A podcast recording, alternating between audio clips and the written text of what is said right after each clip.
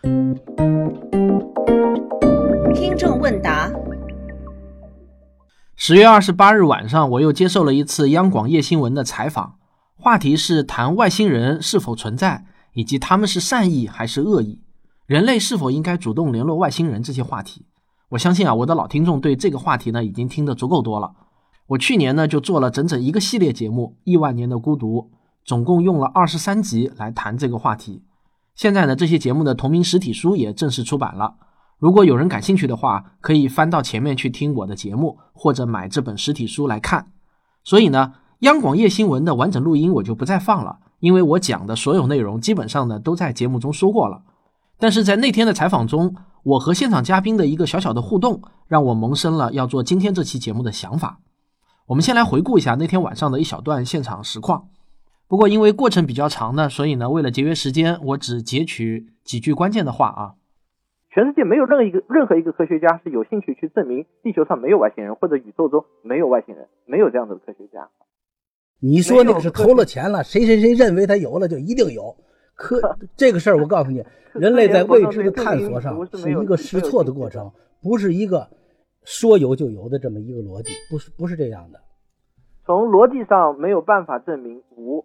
这个是一个基本的逻辑问题，然后刚才您说的其实还是为了找，还是为了证明有，在这个证明有的过程中，我们可以有很多附加的意义，但是没有任何一个科学家有兴趣去证明不存在外星人，或者证明外星人没有来过地球，这是没有没有任何意义的，因为它在逻辑上没有意义。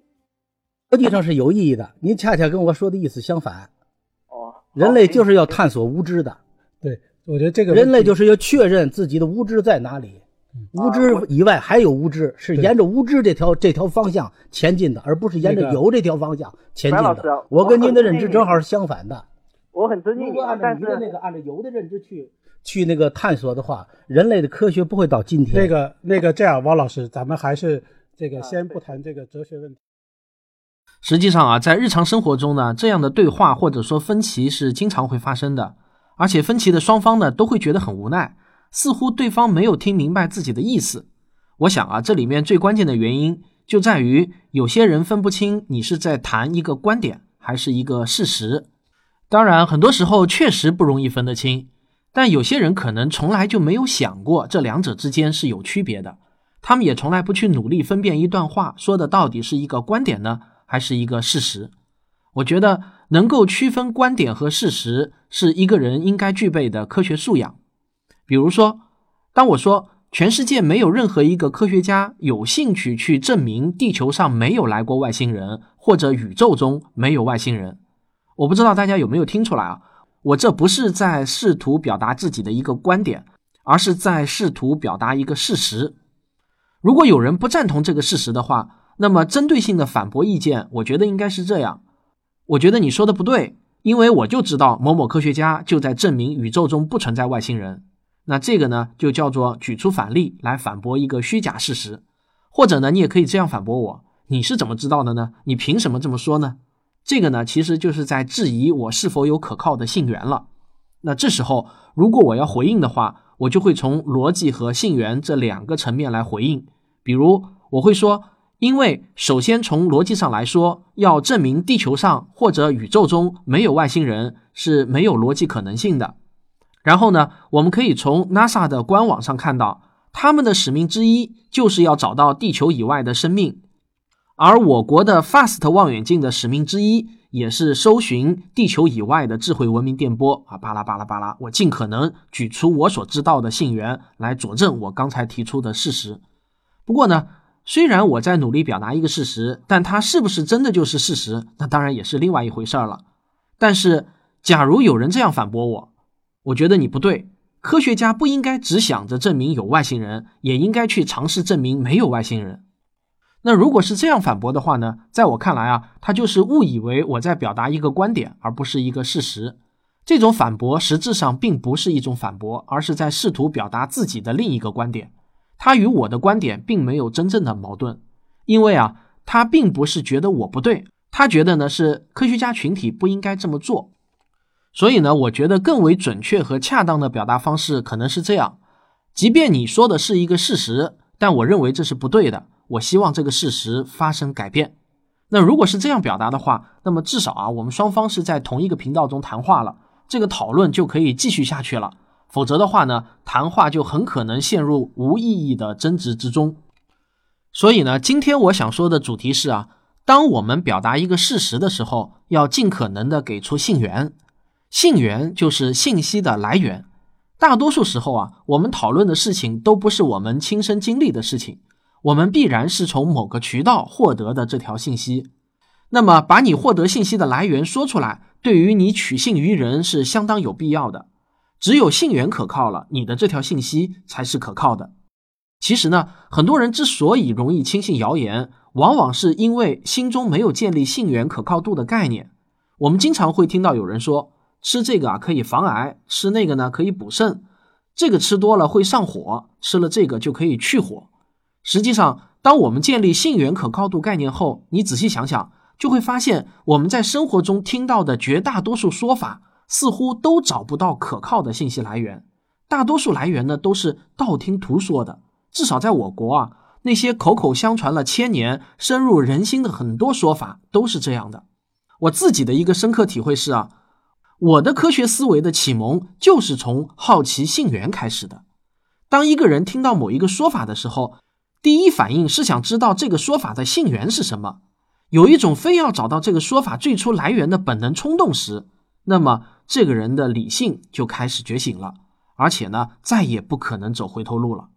如果大家听完我这期节目，开始对经常听到的一些说法产生了寻根的好奇，你很可能就会发现，原本自己以为是一个事实，结果啊，其实只是一个未经证实的观点。那当我们表达一个观点的时候，我们需要给出的是论据。观点是比事实更加宽泛的概念，支撑这个观点的论据可以是事实。也可以是说理，观点可以是你自己的，也可以是引用别人的。总之呢，表达观点是每个人与生俱来的权利。但观点能否说服别人，那就不是你自己说了算，需要你的听众说了算了。下面啊，我想来举一个具体的实例分析一下。我现在呢就打开了我的微信，翻我家的亲戚群中转发出来的各种养生文章。那我现在呢就看到有篇文章的标题是“多吃木耳好处多，降血脂防雾霾”。大家可以想一想啊，这个标题是一个观点呢，还是一个事实？我认为啊，这个作者努力想表达的是一个事实，但在没有给出信源之前，我们暂时还只能把它当做一个观点来对待。那么，作为我们读者来说，对于一个事实，我们最需要的是信源。所以呢，打开文章，我会首先找这篇文章的信源是什么。吃木耳降血脂防雾霾，到底是文章作者自己认为的呢？还是某个研究机构的研究结论呢？